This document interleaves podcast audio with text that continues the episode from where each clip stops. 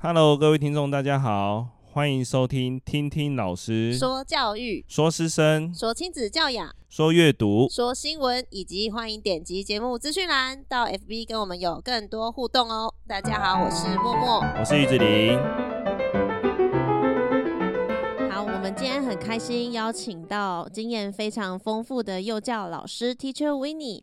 他在公幼、非营利、准公幼跟私幼都曾经有待过的经验，所以他带着满满的经验，今天应该可以跟大家分享很多关于幼教方面的细节。因为其实我们的节目听众都是家长，家里可能都有大孩子或是小孩子，听众敲碗说可不可以多一点幼教方面的分享？好，所以我们今天就邀请到专家来了。那今天会给 Teacher Winnie 一些题目。那如果说有家长觉得说啊，还有很多想问的问题，我们也可以在后续的敲碗哦。那我们先请 Teacher Winnie 自我介绍一下。嗨，大家好，我是 Winnie。那目前在康差康差学校服务，自己会用差好，我在一个地方在服务，然后十。年多在就是在刚刚讲到四个不同地方有做过教学，嗯、所以我在第一现场都有在教小朋友。嗯，对。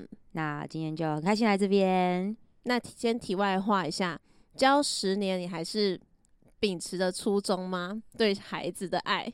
这十年中有初衷快消失了，但是就更贴近家长吧。因为我本身是没有小孩的，哦、可是因为有初中不见经验，然后发现希望让小孩更好，那发现要解决不是小孩问题，嗯嗯、是背后的。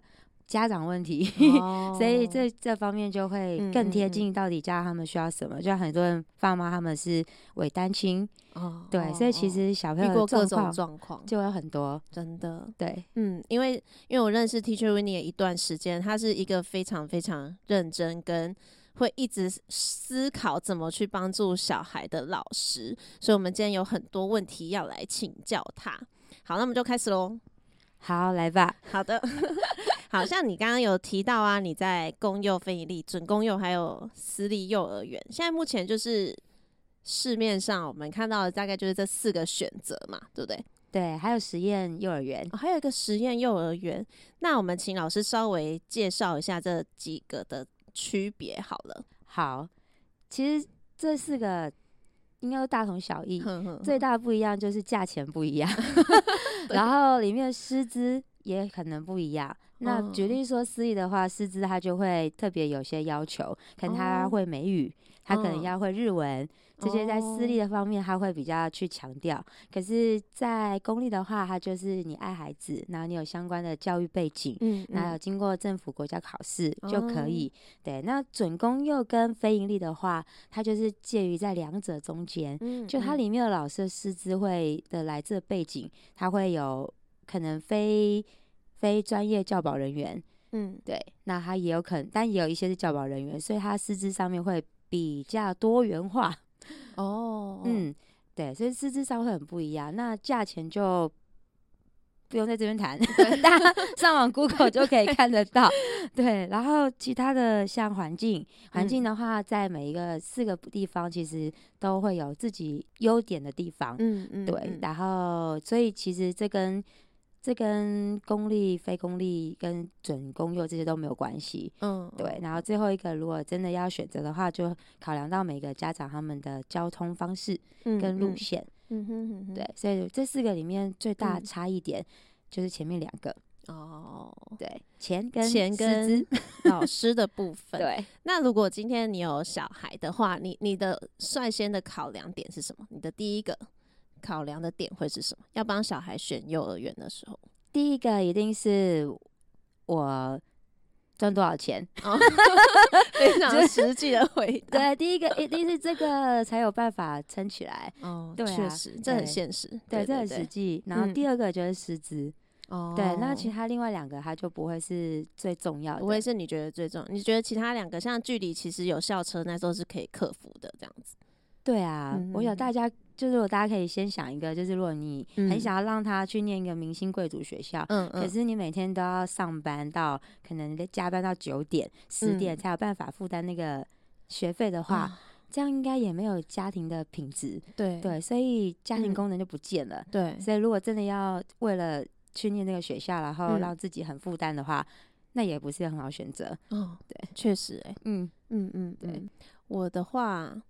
我我其实一开始自己就是设定两个小孩就念公幼，当时自己内心的设定啦，应该也是因为我们科我们学校有幼保科的老师，对，那我看他们的小孩，诶、欸，也都是送他们学校附近的公幼，然后老师们之间也会谈论说，诶、欸，其实公幼的教学很活啊什么的，嗯、对，那当然当时也会想到说，诶、欸，那念公幼的话，其实就比较没有双语方面的教学，对不对？嗯嗯嗯嗯，不过。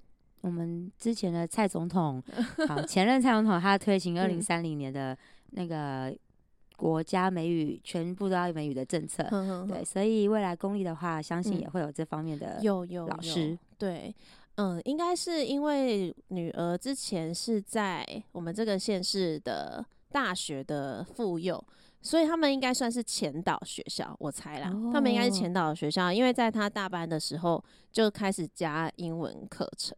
进去、oh. 对，所以这应该是未来的趋势，对不对？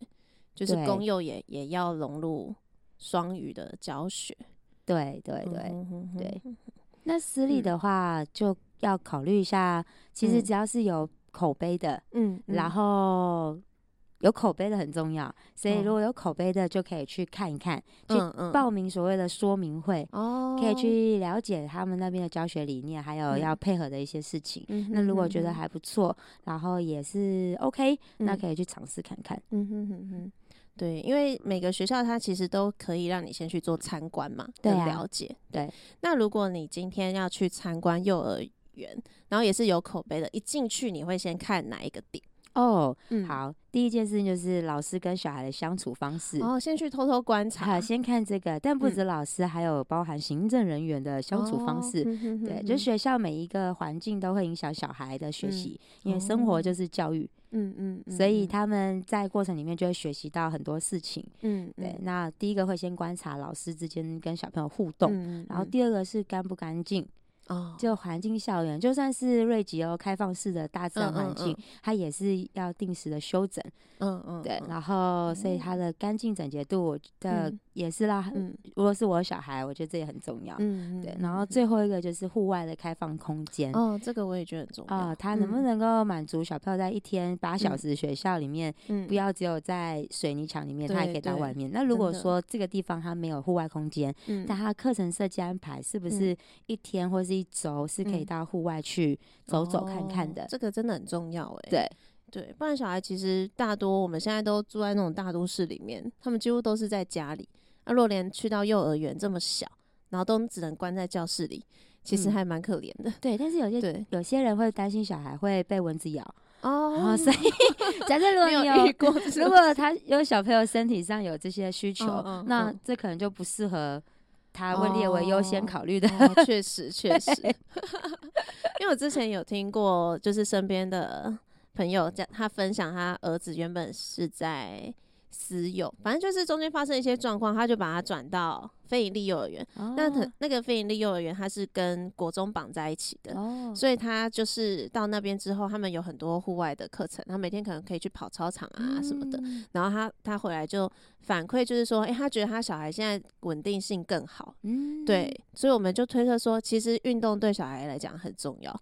就是他每天要出去放放电，嗯、就是有比较大动作的、比较长时间的运动，对他回来的情绪也都比较稳定。其实这政府有规定，嗯、就是幼儿园的里面都要三十分钟的大肌肉活动时间。嗯，嗯对。嗯、但就算政府没有规定，嗯、我想我们自己也会给他一些活动时间，嗯、不然的话回家不好睡吧？哦、对啊，对。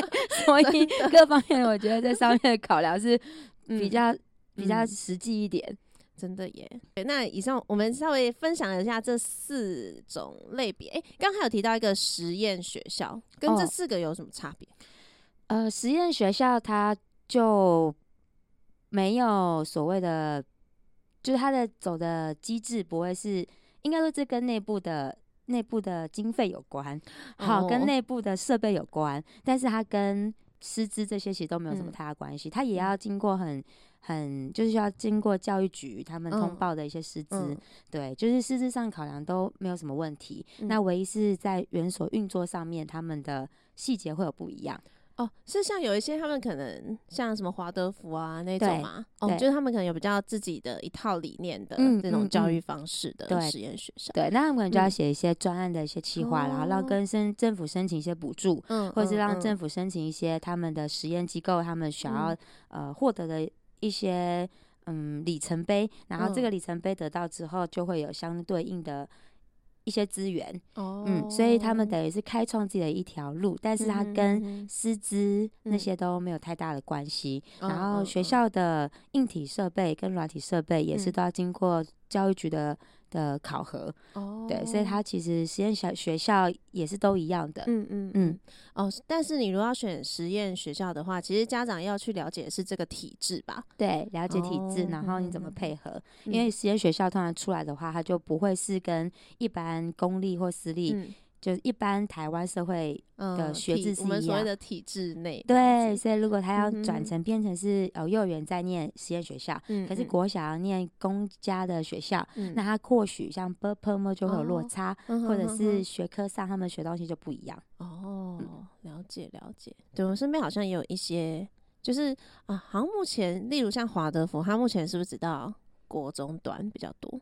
对，高中段好像没有接上。通常到国中端之后，高中就会出国了。哦，原来如此。通常对念华德福的小朋友会就出国，嗯哼哼，就是去寻找比较适合他们的体质，这样探索这个世界。哦，他们的理念是探索，对对？其中一个理念。因为我们之前，我因为我突然想到之前在就是我们。广社科里面也有遇到，就是他从小是从走华德福路线上来的，嗯，对。那高中突然又跳进体制内，就稍微需要一些时间去适应。嗯，对对对对对，嗯，对，需要想清楚，嗯、再去投进去实验教育。对对对，是来自幼儿园老师的建议，这样。对 好，那我们其实知道说，现在幼儿园里面大多都会用学习区的方式去教学。嗯，对，想请教一下 Teacher Winnie，就是关于学习区的一些教法跟他的一些理念是什么？我觉得可以生活化一点哦，嗯嗯嗯，就是把家里也可以变成学习区哦。比方说家里的客厅有电视，嗯，嗯，其实这也是个学习区。家里的客厅，哦、好，然后你的卧室。可能你有摆放一些书本或者是玩具，那也是个学习区。你的厨房可能有一些瓶瓶罐罐的，也是一个。然后或者是你家里有小庭院，它也是。对，好。可是呢，在家里这些都不会叫学习区。对，原因是因为它是一个生活，所以不会特别去有。呃，不会去特别写上它是什么名字，然后电视旁边就会贴电视两个名字，或写 TV，或者写 television 都不会，哦、这些旁边都不会有这些 名称，嗯，那也不会有公用教你怎么使用，嗯，对。嗯、那学习区的话，就是它会贴上名称，嗯，然后你所以他在过程当中，他就会自己去懂得这个是什么东西，嗯，然后甚至如果他会开始阅读的话，他就会知道怎么使用。嗯、那、哦、学习区。所以大概有个概念是这样，嗯嗯嗯，所以里面就会看你想要增进小朋友哪一些能力，嗯，所以会像有一些叫做艺术区，嗯，那他们就会放颜料。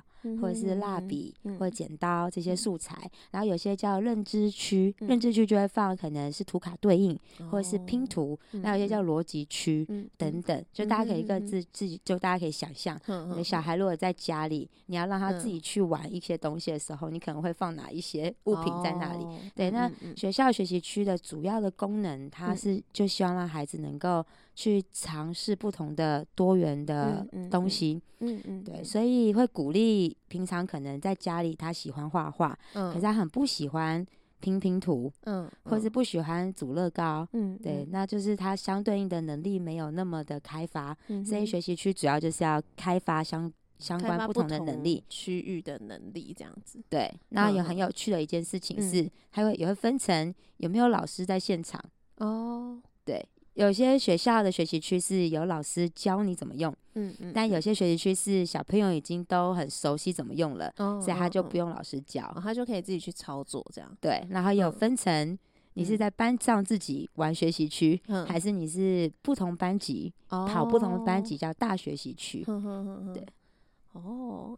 因为就我所知，我的两个小孩都非常喜欢玩学习区哦，对，对，他们会回来，就是好像是他们要用轮流的嘛，嗯，因为可能一，例如说一次只有五个学习区开放，那小朋友可能有十五个，那就要分分组，嗯，对对对，他们就会。每周会回来分享说我，我我这周轮到什么区这样子，嗯、对啊，我就觉得哎、欸，学习区的方式算是比较近年在执行吗？还是其实幼教里面一直都会用这样的方式去上课？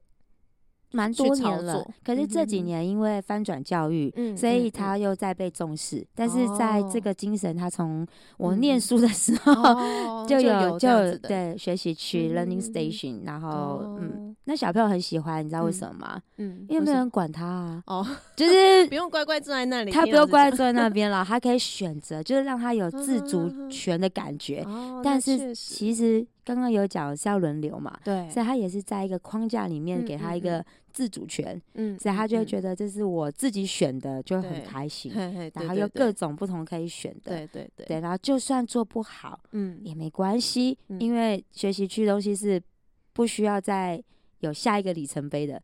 哦，对，但如果你像学美语，或者是你学跑步、学跳舞，或者这些都是学乐器，你都会有要进阶嘛。哦，学习区不要，学习就是叫玩，就叫玩，就是玩，让他在各种玩当中去找到自己喜欢的东西。幼教老师怎么处理？如果同时好多小朋友都只想选同一区呢？哦，这就是事前的约定跟规范，大家会先一起讨论怎么把这件事情。一起进行，uh. 对，然后所以像班级公约，嗯，然后做完之后，大家就会拿到属于自己的小、嗯、小名牌，对，对，那那个名牌它可以贴在他喜欢的区域上面，嗯嗯，对，那他们在这些过程里面就会学习轮流跟等待。嗯哦，原来如此。好，那接下来第三题想要问的是啊，小朋友在入学前啊，老师们会希望说他们可以先学会哪些技能吗？我看到这个问题的时候，嗯嗯、我第一个念头是老师没有期待他们学会哪些技能，可是父母亲有没有期待他们来学校学会什么技能？哦、嗯，我觉得这是关键，因为。现在的小朋友，嗯，据以前的老师，就可能他已经二十年的老师，他跟我分享，他说现在的小朋友的生活自理能力，嗯，越来越不好，嗯，对，可是这好像就不是家长期待他来学校学会的技能，哦，不是吗？所以他在家里的时候，嗯，他也不太重视这个技能，哦，对，那也也有相反，就是因为家里不重视，所以他期待来学校学会。哦 哦，所以 就是这两种可能，对，就是就是家里觉得哦，这个很难教，或是觉得这个事情没有没有很，或是觉得他没有很重要，嗯，所以他期待学校来把它学会。所以我们就是当老师的，并没有期待说小朋友一定要先有哪些技能，嗯，但是父母亲的期待会影响他来学校会学会什么。哦，那我举个例子，好，看一下我的小抄，就是不管在。哪一个年纪？嗯，好，我们就是网络上其实有可以看到说，哎，零到零到一岁要学会什么生活嘛，或是一到两岁学什么？嗯，对这些东西，那就像之前就有人来学校，可是他不会穿自己的衣服，小朋友他中班哦都会穿自己的衣服，嗯，对他没办法自己脱，嗯，那说身为老师会不会期待他学会，或者是他自己 要不要会？嗯。我们觉得他已经超乎我们的 理解，是已经没有期待会不会，是你怎么不会？对，对啊，就是中班诶，对，但是就是确实就真的很多小朋友他真的就不会，嗯嗯，所以应该是回过头来，到底父母亲在家里希望他们具备什么样生活的技能能力，然后让他在学校可以是一个受欢迎，然后是一个是可以。真的去学到东西的状态，嗯、否则他就会一直陷入。嗯、比方说，小朋友他吃饭，我刚刚讲的穿衣服，嗯、那我讲吃饭。那吃饭的话，他可能会一直掉饭粒。嗯，那在家里的时候，或许也是这个样子。嗯，或是父母亲带他去餐厅，他也是会一直掉饭粒，嗯，甚至会走来走去，嗯，然后会去想要很触摸很多的东西，没有办法自己吃完的时候，嗯，那他来到学校，嗯，他就会要学习怎么样可以。好好的吃饭嘛，嗯嗯，对，但他这里面就会有一些挫折，对啊，对啊，那挫折来自于不是老师，来自于同才的眼光，哦，因为小朋友来到学校后，他就会开始，其他同学就会说他掉满地，对，哦，他怎么会？这真的会，满 桌都是，然后甚至他的衣服可能吃个有番茄酱的，他衣服上都沾满了都是都是食物，他就必须要换衣服，嗯嗯，那这时候别的小朋友也会知道，他就是会。没办法吃干净，他会掉满桌，所以他要换衣服。嗯、那这些话其实没什么恶意，嗯，嗯，但是，但是他回到家里，嗯，或者是在别人的教养观里面的时候，嗯、他可能就会变成某一种父母亲的教养态度，嗯、让孩子变成是这个样子，嗯、所以小朋友就会有一些呃自己的选择，嗯，好，所以他也会影响他的人际相处，他们会自己选择，我想不想跟。这样的同学相处，哦、还有对，所以其实这些老师不期待他具备什么能力，对但是父母亲要先想想自己的小孩来学校前应该具备哪些能力，嗯、才会让他跟同学是开开心心的去学东西，嗯、而不是去学去平常我们就能够帮忙他奠定的一些家庭的。基本的基本功，哦、对，这是我看见很奇特的现象。然后还有。还有举一些哦，绑鞋呃穿鞋子，嗯嗯嗯，有时候鞋子左右脚到大班，啊啊，始终始终会分不清楚，对，但他不会影响到很多，对，但唯一影响可能他自己，嗯，因为他可能穿错了，对，他就会走路跌倒，哦，对，但他也会练就一身。尽量不要跌倒的本事，也是。蛮厉害。所以其实最后还是小孩自己本身会不舒服，但是跟老师其实不会有太多的，嗯，不会，我们不会有太多的这上面的对他的要求。嗯，对，因为你刚刚可能举例吃饭算是举例中班，但是像弟弟就我儿子小班，他回来就会讲说。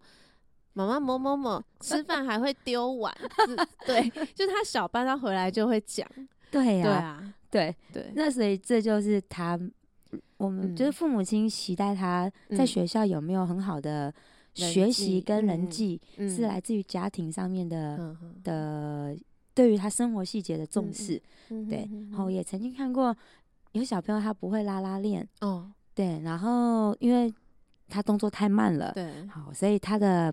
阿公阿嬷都帮他拉好了，因为出门的时候没办法等待嘛，哦、所以他就赶快让他出门，然后上校车，嗯嗯嗯、然后就是去学校，所以他永远都不会这个能力。哦、但是父母或是阿公阿妈也不会想到这个能力会影响到他人际或是学习嘛。嗯嗯，对，那其实他就会无形中在学校就发生了。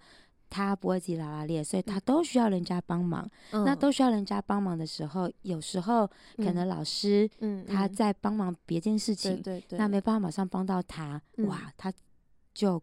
哭了，崩溃了。对，那他就对自我产生怀疑，他会觉得这么简单的事情，其他同学都做到了，可是我为什么不会？然后他就变自我怀疑，自己就会挫折。对，那这个时候如果说呃学校老师他及时发现，他就可以赶快协助他。对，但是多少时间能够及时协助？对啊，也不行，因为你同时好几个小朋友。对，那也是也还有一个，他如果在这上面需要人家协助的时候，嗯。他会习惯性在其他的表现上，哦，他也会遇到挫折，他就会想要去寻找别人的协助跟帮忙，他就不会靠自己的力量去把它完成。哦，对，但这个是孩子要学习，跟我们要教他的。嗯，对，所以父母亲如果有察觉到这个事情的时候，嗯，发现诶，他这个应该是我们长大每个人都会都要都要学会的。嗯，那我们现在让他学会，嗯，是他可以做得到的。嗯，那他就帮他学会。嗯，因为其实孩子要分解的细节，教会学一个拉拉链，嗯，很多。其实没有办法想象，他可能要他要先对准，然后对准 之后要把它扣齐，对，然后再把它轻轻往上拉，对，然后拉完要拉到什么地方？对，那拉开之后要重复一直这个动作，嗯，所以每一个步骤都要一直从细节去分解，对对。但有时候我们会忽略这些细节对他的影响，嗯，然后就让他在学校变得有点辛苦哦。可是他的转变，父母亲可能只会看到他不爱上学，嗯，或者是没有信心，或者是觉得呃遇到挫折他就想要逃避，嗯，对，可能是在这几个上面会慢慢的看到，嗯，但是你不会察觉到小孩跟你说是因为。我不会拉拉链，我很难过。嗯、他不会这样告诉你，嗯嗯，对，但他会在其他行为表现上让你发现，哦，原来他可能是一个小小的事情，嗯、然后引发他其他上面的呃不开心。嗯嗯嗯嗯，对，这真的这这个非常的讲到重点。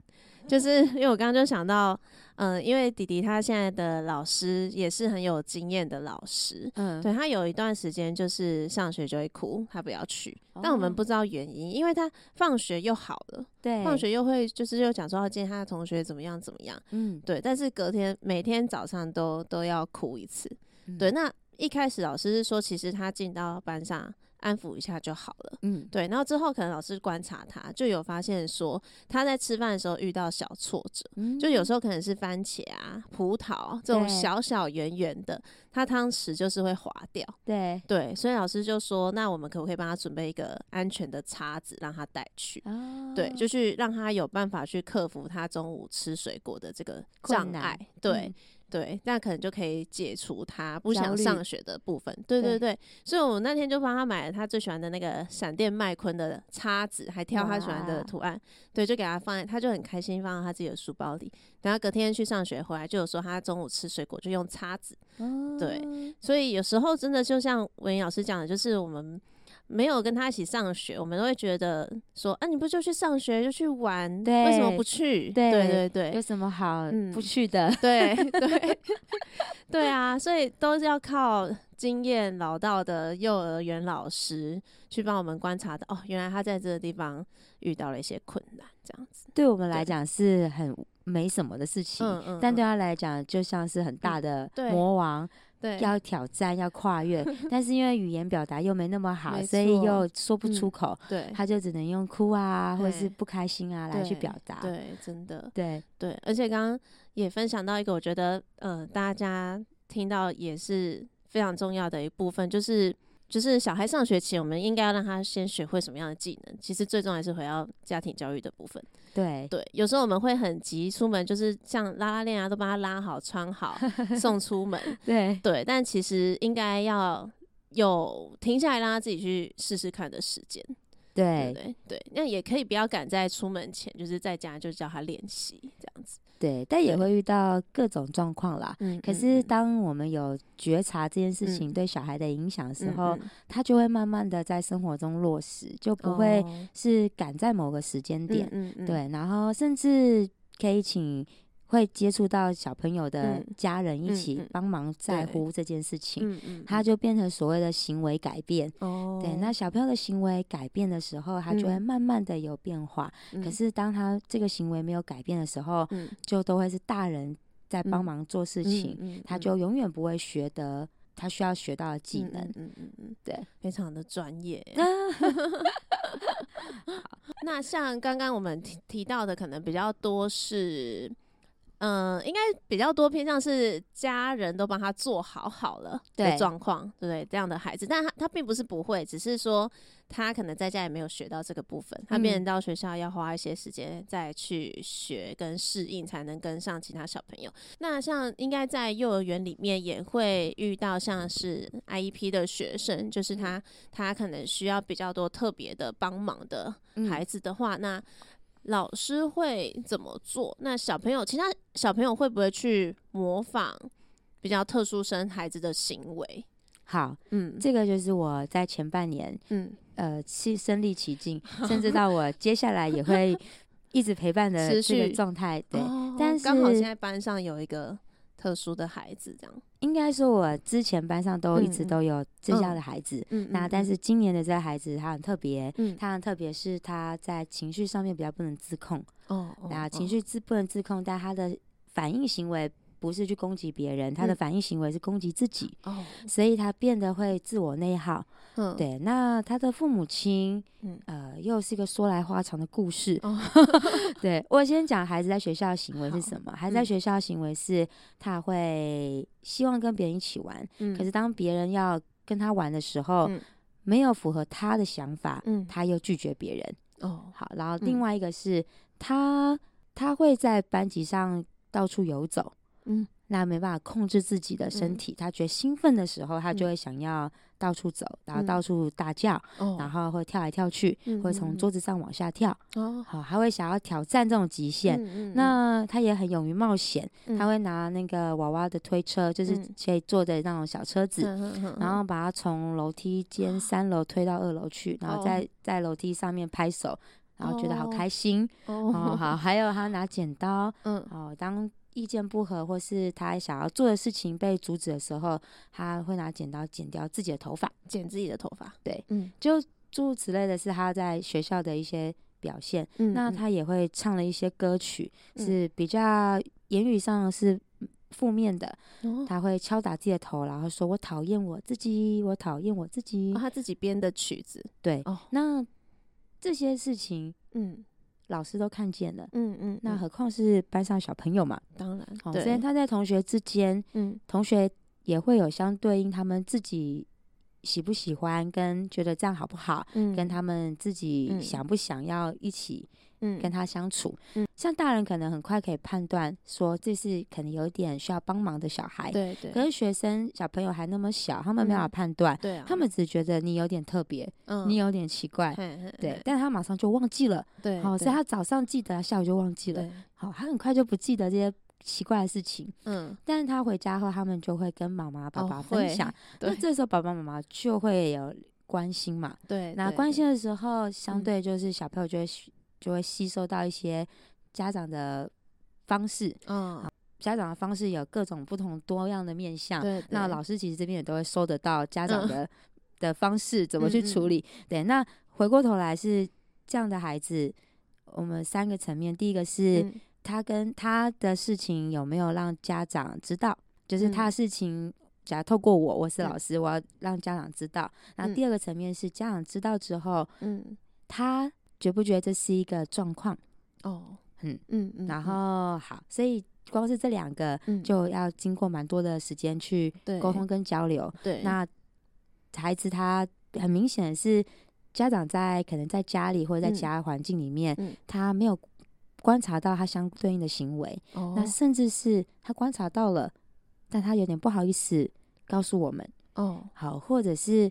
他觉得他很努力去改变了，可是如果今天我承认了，嗯，那是不是老师会替我孩子贴标签？哦哦，好，然后反而让我的孩子在学校过得没有那么快乐。嗯，对，所以其实家长心中非常的很多的声音。对，光是在第二关我们沟通完，然后家长他接不接受？嗯，那就有花很多的力气。真的，对，那所以他有没有被定义是一个 IEP？在幼儿园阶段，他特别的不容易，原因是很多的。家长认为这是个过程，嗯，不觉得这是一个问题。他觉得说小孩就比较皮呀，对，就比较皮。然后他还在学习，他还在探索，对，学习探索都是在这阶段很常被用到词。对，但是他探索的方向跟行为表现上，有没有需要在更专业的介入去帮忙他？他才是关键嘛。是对，但是在家长目前在这上面的了解，他们大家没有办法那么呃。理性的看待，但我也可以理解，因为如果今天我的小孩有这样的状态，可是我自己在家里没有观察到，那我也很难去去做执行嘛。那就算我有观察到，我也会很担心，是不是老师会因为我这样讲，然后他就改变了他对小孩的态度？嗯，好，也会有莫名的恐惧跟担心。对对。对，所以呃，小朋友面对这种状况的时候，我们以我自己在学校我们的方式，嗯。但保持沟通跟不放弃，嗯、然后跟家长做一个正向的桥梁。嗯，那有需要的时候，甚至会请行政老师，嗯、所谓的我们的主管，嗯、来做支持，嗯、然后给予资源。嗯，对。但是这些前提还是踩在两个方式，就是第一个是有没有信任，嗯，好，我们之间亲师关系的信任度，嗯、然后另外一个是家长有没有要自我觉察。这样讲好像非常的 很，嗯，就是大家应该都懂你意思啦。对对对对对对，但因为这件事情它牵扯真的很多，那对，有时候是夫妻，嗯嗯，好，爸爸妈妈步调不同，不是妈妈一个人的事情，但却变成都是妈妈一个人在处理，嗯，好，那所以妈妈也很无力，对，所以我反而接触到的像这个孩子，感受到就是妈妈很无力，嗯，对，那爸爸他。担负的就是赚钱的角色哦，然后他就是家里的经济来源跟命脉，就是妈妈要处理，妈妈要处理事所有事情。那再来是呃公公婆婆或者是自己的爸妈爸爸有没有办法给予及时的资源，他都会是一个考验。对，但这些都是别人给我们的考验，最重要还是自己有没有自我觉察，觉得想要孩子嗯顺利。对对对，就。如果这件事情大家都能站在同一个方向，嗯、就是我们希望让这个孩子是顺利长大，对，还有相信老师这样，然后他的人际上，嗯、他你不要担心，嗯、然后他是能够爱自己，嗯，然后自己可以去成长，嗯、那是很重要的，嗯、所以。太多的担心反而会失去了焦点，然后没有力气去帮助小孩。所以，如果我们身为大人，不管是老师还是父母亲，都有一个自我觉察的能力，呃，不要被焦虑感掩盖的时候，嗯嗯。嗯、小孩就能够改变。嗯、所以很高兴，就是这个孩子他经过这样不断的努力，嗯嗯嗯，他从不接受，好，这样从不接受家长的，对，从不接受到慢慢的。理解，嗯，然后慢慢一步一步做家庭的沟通，嗯，好，然后接着去直接现在做进一步的行为改变，嗯嗯的策略，嗯，嗯，对，那就有经过更多人去让看见这个孩子怎么样去支持他，哦，对，所以反而那些支持的力量就，嗯，可以撑住这个家庭，嗯，让他不会只有一个人，嗯，去面对他的孩子。因为我之前还有听过身边的朋友是，就是他也是类似像刚刚的状况，嗯，对，就是幼儿园老师有在一直提跟呃家人做沟通，就是孩子有一点过动的部分，嗯，对，但是那一个孩子，因为他又是小男生，所以小男生非常容易会直接家人会觉得说他就是很皮，男生就是很调皮啊，对。这样，对，那甚至那时候是连那个。保姆都觉得老师太夸张了吧？这样，因为我认识的是他们的保姆，对对，保姆就说太夸张了吧？男生就是很皮啊，这样子。当然中间他们怎么跟老师沟通，我是不知道啦。但我知道之后那个小男生他就有去去评估鉴定，对，去做评估跟鉴定，对。然后之后再看到他，哎，就好像比较可以专注学习了。对，他们那时候应该是在学习上就遇到很大的挫折，就是他就是都学不会，嗯、因为就没办法静下来。嗯，对，那那时候他也尝试呃学钢琴啊，学画画啊，嗯嗯嗯，这样啊都没有办法，没有一件事情他可以就是静得下来去做。就像他那时候弹琴，可能弹一弹，人就溜到钢琴下面，嗯，然后叫不回来。嗯，对，然后画画也是撇两撇就跑掉这样子。对。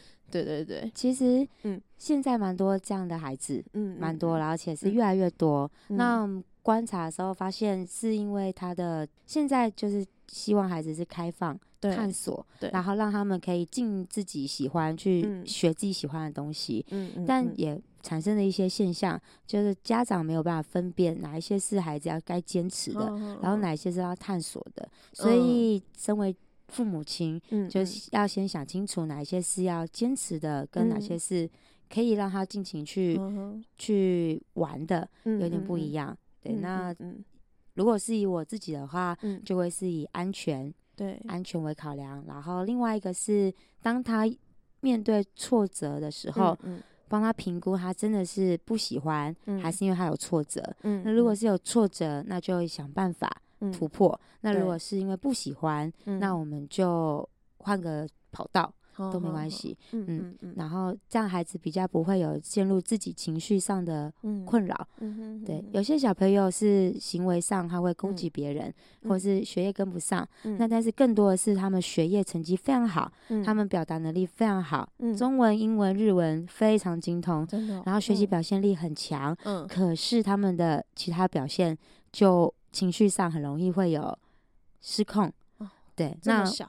对，我举个例子，嗯，他情绪失控是很细节的，嗯，就突然间跑过来说，他们其实说我是坏人，我超级不喜欢，嗯，好，他说我不是坏人，但他在跟我说之前，他跑到厕所，跑到教室外面，就像我们讲说像是发疯了一样，嗯，开始尖叫狂奔，好，狂奔完一圈之后才回来告诉我他的原因是这个，那但他中间已经经历过其他大人说你不可以跑，嗯嗯，你在做什么？嗯，你怎么可以这样子？嗯，回教室，就是他中间已经经历过很多大人的指责，对，可能这大人并不是指责他，是大人要保护他，对，可是他在嗯，关他在接受的时候，都是别人在指责我，在骂我，所以他就变得很没有办法认同他自己。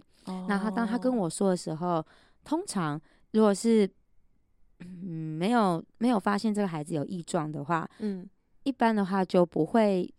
太刻意的去处理孩子的这个，嗯，这种心情，嗯，但是因。为这个孩子还有一些特别，嗯，所以当下的时候就立刻起来去了解现场中发生的状况，嗯，好，那事情了解之后其实很简单，嗯，真的。没有办法想象，他就是一个很简单的事情。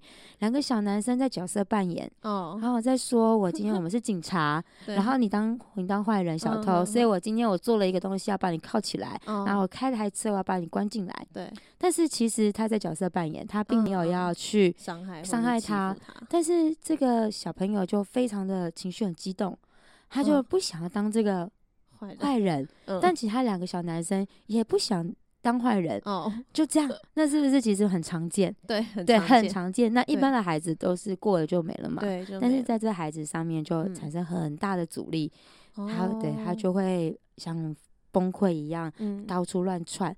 对，但是这时候他其实就只是要一个人懂他，嗯，去听他讲话，嗯，就我就带着他，然后告诉这两个孩子，这个学校没有，嗯，没有犯人，嗯，除非这里是监狱。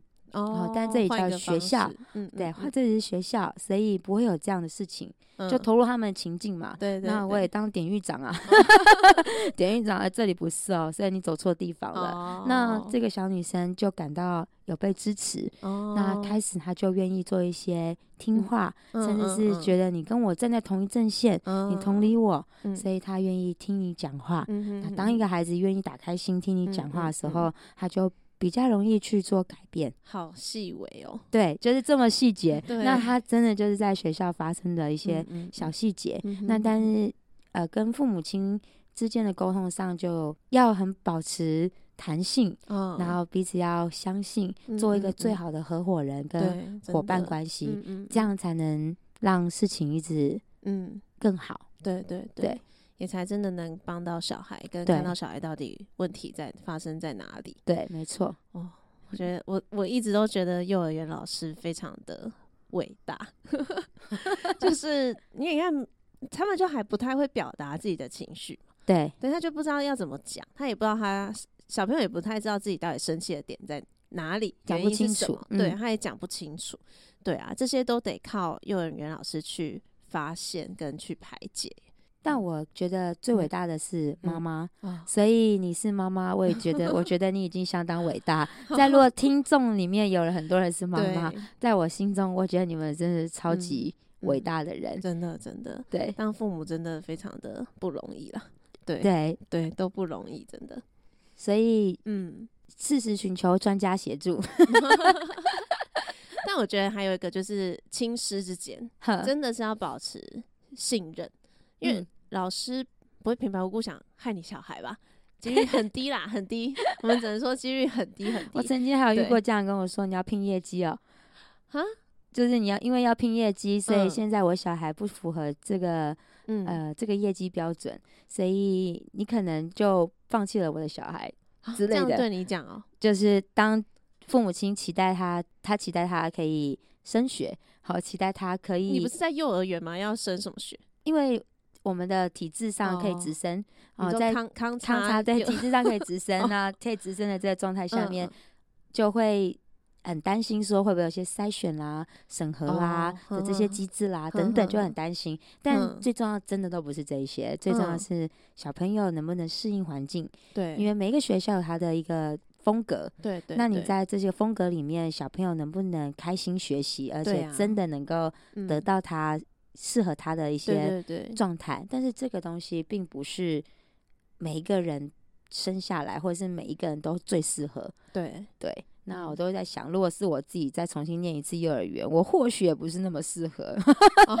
就是每个人有自己适合的方式，对，可是环境适不适合也不是我们老师说了算嘛。对，对，但有一些具体的一些行为表现，嗯，他会去沟通，嗯嗯，或许他会有什么样的方式是更、嗯、更适合他，嗯嗯，对。但是在接受跟怀疑的这个过程里面。我就曾经受到这样的呃声音，所以有很多很多我没有想过，在我教学生涯里面没有想过的一些声音，也都都遇到了。对，但是它只是幼儿园。对啊，所以我刚刚说 你你是不是幼儿园嘛？就是个幼儿园，我我也很惊讶，我怎么会处理到这些事情？你为什么会听到这个？就因为呃，可能高中老师会比较常听。是啊，是啊，所以就很多各式各样的。不同人的期待，嗯嗯，对，但回过一个一个一个念头，就是孩子孩子快乐就是最重要，然后适合他的是最重要的。我我也觉得适合这个小孩才是最重要的。今天不是说，嗯，我我把他送到一个大家都说最好的，那就最适合我小孩，那那是不一定的。没错，对对对，没错。嗯嗯，好，那我们刚听到的都是一些比较算是让你印象很深刻的这个。个案啦，对不对？嗯、那我们来聊一聊，嗯，那遇到什么样特质的小孩会让老师觉得说，哇，这真的是小天使这样子？啊，好，一定也有很多吧，对不对？一定也有很多小天使，有，嗯，就是基本上孩子如果在你带出去，他会很受欢迎的小朋友，嗯、就是老师心中的小天使。嗯，然后举例，比方说他很呃很爱分享。嗯，然后很爱帮忙，嗯，然后好脾气，嗯，然后他爱阅读，嗯，然后对自我生活的打理也是，呃，能够把自己事情都做好，嗯，嗯，这就是天使。嗯，那但是不可能那么完美嘛，对，就是没有那么完美的小孩，对，所以我们就会折中一下，折中一下。那最好的孩子就是，就是不是最好，是我们比较不用那么辛苦的小朋友，他就是他愿意。听，然后愿意做，哦，就是你愿意听，愿意做，嗯，这样就是很好孩子哦。对，你愿意听，愿意做，那有些孩子他没办法听，就是可能不没有办法专心，对。然后就算听了，他也呃不想做，哦，很像大人有没有？我听你 你说你的，我做我的。哎，像小孩就有这样很有个性，就是你你说你的，我做我的，嗯嗯，对，那就会有一些需要。及时的协助，对对对对，那我觉得这样的孩子有越来越多的趋势。哦，所以你你的感觉是家人做太多，是不是？爸爸妈妈、阿公阿妈帮他做了太多了，是吗？这是一个，嗯，然后另外一个是。父母亲期待学校发挥所有家庭教育的 功能，对，不止幼儿园，我想国小、国中到高中都会是这样吗？对对对，对，就就把很多事情都是希望学校可以帮忙解决。对，就是在家里就遇到一些问题，嗯，可他没办法解决，嗯，但他们希望学校都可以像魔法屋一样，对，把所有事情都解决完毕。对，哎，这是让我最。觉得哦，太神奇了！对，我们很像魔法师，对，就轻轻一点他们就好了。所以之前疫情的时候，父父母亲不是快崩溃嘛？他突然间觉得老师好重要哦，对对对，对。但是好像疫情过后之后，哎，好像又忘记又忘记了老师是扮演什么样的角色。对，所以我就是在幼儿园里面经历下来，觉得我们越来越像一个魔法师。然后我们可能要开一些麻瓜，有些人是麻瓜。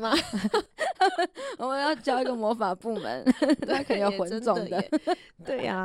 那有很贴心的、很感动的小朋友，就是他从嗯，就是在学期末的时候，我们会有一个戏剧的表现，那我们会让孩子选角色，对，那那个。故事里面的主角就是一张白纸，嗯，那白纸就什么都没有，他也觉得自己什么都不会，嗯、可是经过了七彩的缤纷的颜色、哦、上色之后，他就获得了很多的能力，他很勇敢，可以表现。嗯，那有一个在班上，我认为他是最适合这个角色的小朋友，嗯，那相对大家也可以想想看，他就表示他很多什么都不会，对不对？但是他鼓起了勇气举手说他要演这个角色哦。就是你有暗示他吗？都没有，就是你心里这样想，就他自己也自愿要演。呃，对，但我不知道是不是心想事成。对对，他就真的就自己勇敢的举手，嗯，因为那个角色台词很多，哦，他必须要背台词，必须要跳很多的舞手的舞舞蹈，然后他要一直不断的记得上下走位的退场，对对，但他很勇敢的，嗯。就是我把这些条件讲出来之后，嗯、他也勇敢的接受这个挑战，这、嗯、是让我最感动的孩子。嗯嗯嗯、他心里想说：“哎、欸，老师在说我这样。”他可能自己对号入座了，他就觉得我也可以。嗯、对，那这就是很开心的哦。对，那就觉得会看到他们的成长，这样成长。对，那很棒的小孩或天使小孩。就会帮你拿水呀，或者是走过来说，对，说你累不累？我帮你捶背，嗯，好，就是像这些很很可爱，嗯嗯嗯嗯，也就是也是都有的。那看见还有更多是他跟小朋友相处，他会自己化解纠纷。哦，A 跟 B，嗯，我要玩这个，我要玩那个，嗯，不要，我就是要，就是不要，就是要，就是这种对话出现。那那个小朋友直接出来，然后告诉他，很成熟的帮他们去。解决这个纠纷，对，那这孩子对我们来讲，哎，也是一个很好的帮手，嗯，对，也是很天使，对，真的耶，嗯嗯，所以一个班级什么状况都会有的啦，对，都会有，就像人生，真的，嗯，好，我们今天很开心的邀请到 Teacher Winnie 来跟我们分享幼儿园里面发生的大大小小事情。那我想我们听众里面应该也有很多家里是还有小小孩的。爸爸妈妈，对，那希望这一集的分享对你们会有所帮助。那如果说，哎，还有一些可能我们没有提提到的问题的话呢，也欢迎大家也可以用留言的方式让我们知道，我们可以再敲完 Teacher Winnie 来第二弹这样子。因为我觉得感觉有很多可以分享，对不对？对，希望对大家有一点点的，嗯，一点点的支持的力量，对，真的耶，对，因为。光听你的声音就觉得是个很温暖的老师了吧？大家，对啊，一起加油！对对，爸爸妈妈们，我们就是新年好好放个假，然后接下来再继续一起加油，这样子。嗯、好好，那我们今天这集就先到这边喽。欢迎大家可以点击节目资讯栏下面我们的 FB 还有 IG，可以在上面留言给我们。然后也希望大家可以给我们五星好评，然后把节目分享给身边的亲朋好友。那我们。就下集见喽，拜拜。拜拜。